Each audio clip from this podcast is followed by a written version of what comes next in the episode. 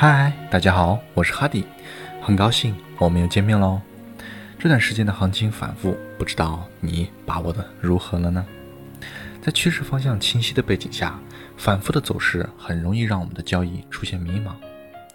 无论是什么方向的交易逻辑稍有迟疑，之前的布局和努力都容易以失误宣告失败的结束。那该如何看待走势的反复呢？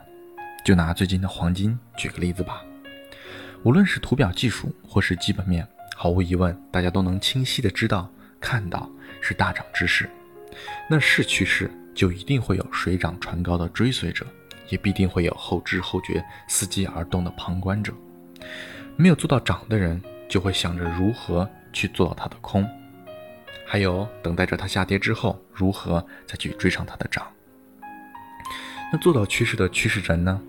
一部分千里相随，一部分见好就收。见好收的加入了旁观者，而旁观者做涨进场的又成为了新的趋势中人。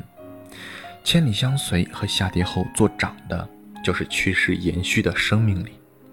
那等待做空和见好就收的，就成为了趋势前面一道道的阻力。他们每个人都需要一个进场的理由和原则，那能满足他们这个需求的契机，就成为了我们现在使用的某个技术指标的信号，或是基本面释放的消息。上涨过程中碰到了指标的压力信号，或是利空消息。想做空的和见好收的自然蠢蠢欲动了。回落中碰到了利好消息，在趋势中加仓的和找机会进场做多的人，自然也会相拥而上。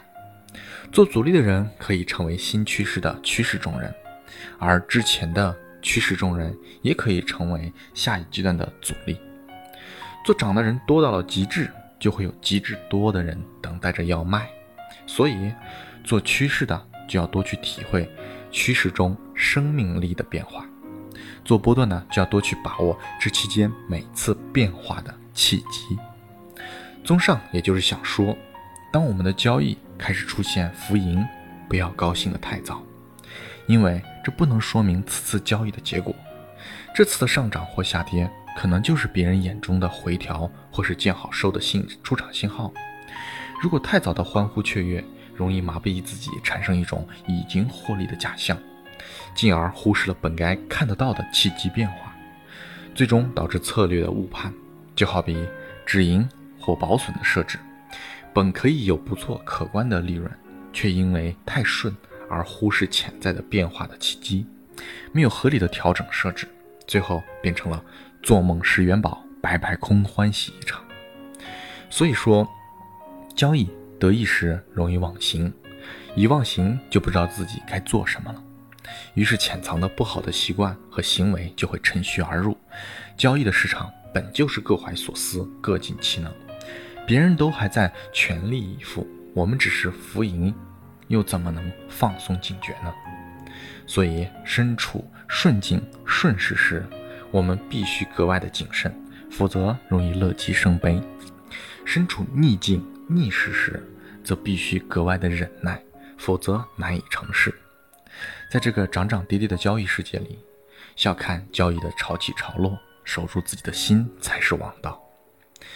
解决方法有很多，就比如可以设定交易目标，当然了，比较大的目标可以拆分成一步步的小目标，达到目标后，咱们再高兴庆祝也不迟。而不是单子还在市场里，有一点点盈利就洋洋得意、沾沾自喜。我们的注意力应该专注放在目标上，而不是市场有点波动就盲目乐观。好的交易者应该都以始为终的思维，在交易里，盈利只有最终落袋为安才是你的。那之后呢，又是新的开始，新的征程。风险依旧，利润难测。如果你想长久的在这个市场中走下去，越早知道这一点越好。居安思危，如履薄冰，见机行事，顺势而为。好，以上就是今天的所有内容啦，希望对独立交易者们能有所帮助。我是哈迪，如果你喜欢我，就请点赞、评论、关注我哟。如果对你能有所帮助和启发，就请转发给更多人。谢谢各位小伙伴喽，那我们就下期再见喽。